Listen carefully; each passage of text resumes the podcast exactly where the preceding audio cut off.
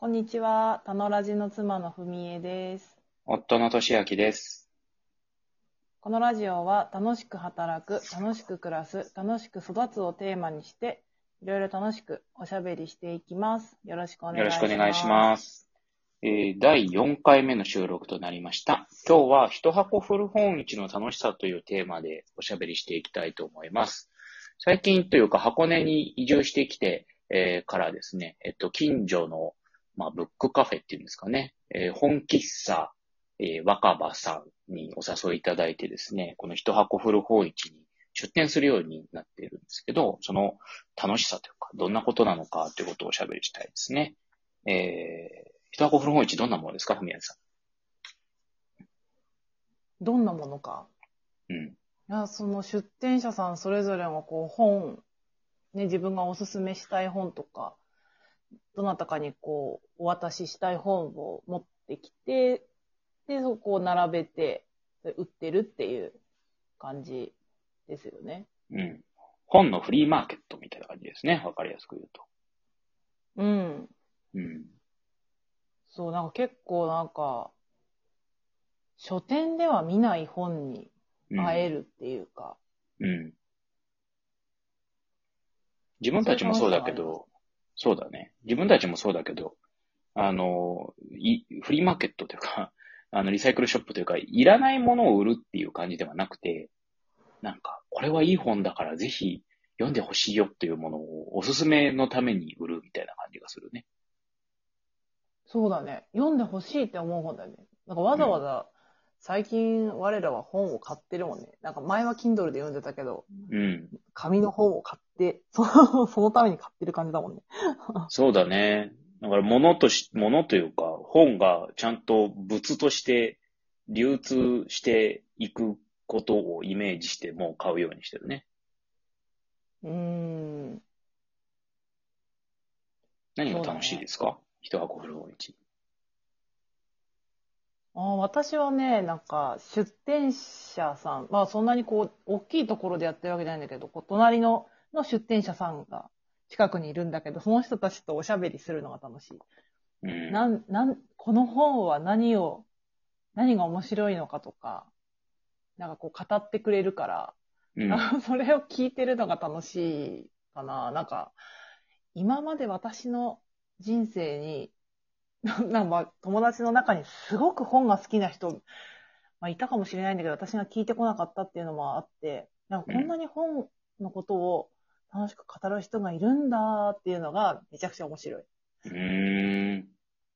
まあ、それで言うと僕も結構、喋らせてもらえれば本の楽しさは喋る方だと思うんだけど、あんまりふみえさんとはそういう話はしないけど。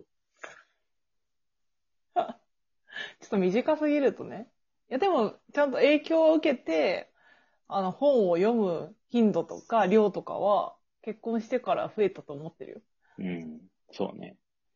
まあ、隣の出店者さんとおしゃべりが楽しいっていうのは、人見知りのコミュ障の僕では出てこない楽しさですね。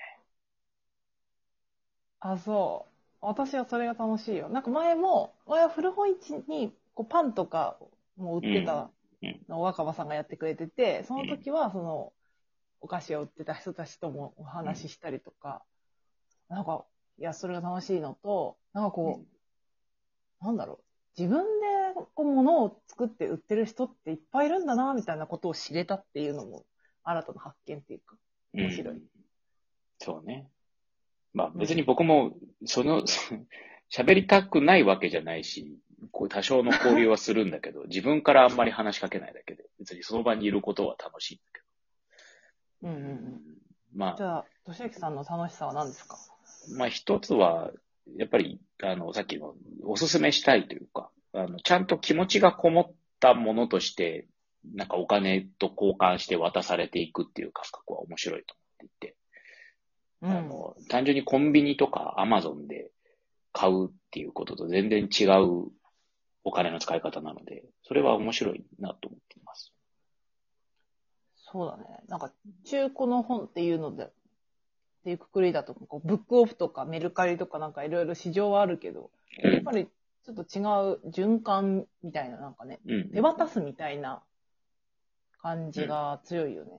そうだね。それが面白いかな。うーん。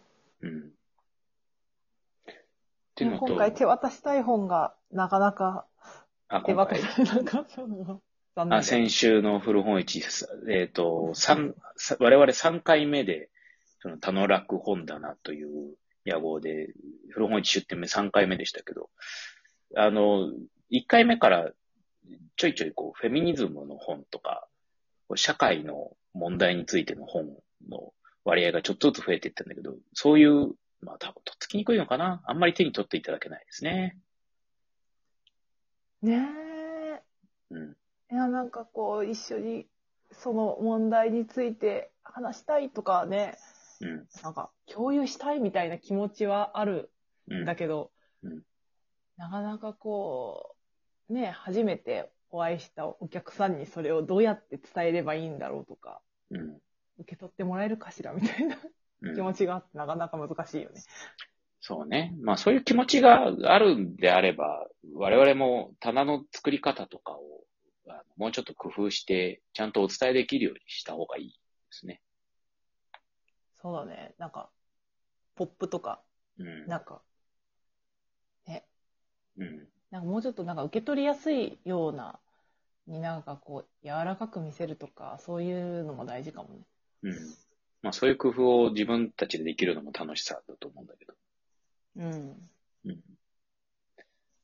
あとは、僕が思ってるのは、その、やっぱり何につけそうだけど、まあ、例えば保護者会みたいなこととか、うん、なんだろう、なんだ、サークルみたいなことも、さ、一参加者やるよりは、どちらかというと運営側とか、古本市だったら出店側とかに回る方が僕は好きだし、その、ただその場にいて欲しいものを買うっていうことじゃない、一主体というか、こう、なんか中に入っていくことの面白さを結構知っているつもりなので、そういう意味では、その古本っていうことを入り口に、あの、地域にとか住んでるところにとか他の人に関われる入り口が作れるなっていうのは、僕はそこは楽しいと思ってるところですね。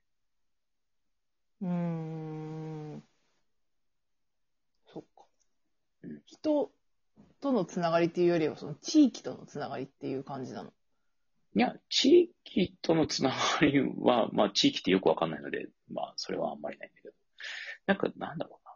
こう、コミュニティというのか、こう人が集まるとか人が関係するって言ったときに、外側でそれを見てたり、外側でそのメリットを受け取るっていうよりは、真ん中の方に入っていって、ちゃんとこう自分で役割を持ったり、えーうんうん運営したり、そこに貢献したり、逆に影響をしたりっていうことの中に入っていた方が楽しいっていう。うんうんうん。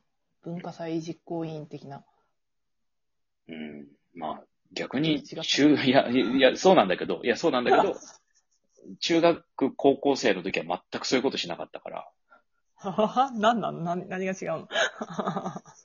何が変わったの？わかんない。まあでも、社会人、若手20代前半ぐらいの時に、たまさか、その、中、中に入ることの方が楽しいって思える経験がうんいくつかあったから、それから、ああ、自分はこっちの方が楽しいんだなと思ってそこに入っていくようになったけど、そうでもなかったら全然知らないよね。それが楽しいっていうことも。まあ確かにね。うん自分でやっぱ作、作る側っていうか、盛り上げる側にまたが楽しいよね。そうんわかる。そうだね。うん。って意味で、なんかいろんな人と関わる意味で古本市っていうのはいい入り口だなと思っています。うん、うん、うん。ふみえさんは他に楽しさはありますか？えー、楽しさ。なんだろうな。いやー、私はやっぱさっき言った人とのつながりみたいなところが一番面白いかな。まあ、同じ時間そこに座ってても、こう、関わってくる人の数が僕と全然違うもんね。そうだね。うん。いや、なんかもういると、そこにいたらもう喋りたくなっちゃうんだよね。な、な、なんで今、そもそもここにいるのから入る。えなんで出店したのっていうところから聞きたくなっちゃすごいね。う。うん、素晴らしいと思います。私はだ、うんむっつり黙って、そこに置いてある本読むぐらいしかできないんです もったいなくない？よ。話しかけ、話しかけたくないわけじゃないんだけど、やっぱりすごい多大なるエネルギーが必要だからさ。うん、まあ、エネルギーは必要だよね。どんな反応されるかわかんないしね。うんそれはわかる。そのエネルギーの総量が不明さんと比べると僕は少ないんですそうだね。私はもっとなんか来たお客さんと喋りたいなって次は思ってるよ。よ。ああぜひ、それはうん頑張っていただいて。そういう意味だと、基本的には不明さんに座っておいていただいた方がいいかもしれませんね。そうだね。なんか、あと、娘の方が、ああまあ、やっぱりガンガンいけて、いや、ほんと見習いたいって思うね。いや、そうだよね。チラシ配りとかすごいから。僕も娘がいれば、むしろ話せるから。本当は一緒に留守番して娘を出しに。うん、なら、なんとか。娘のエネルギーを借りていけるから頑張れるんだけど。うん。まあ、そんなところにしましょうか。はい。はい。では、今日もお別れです。聞いていただいてありがとうございました。では、バイ。バーイ。バイバーイ。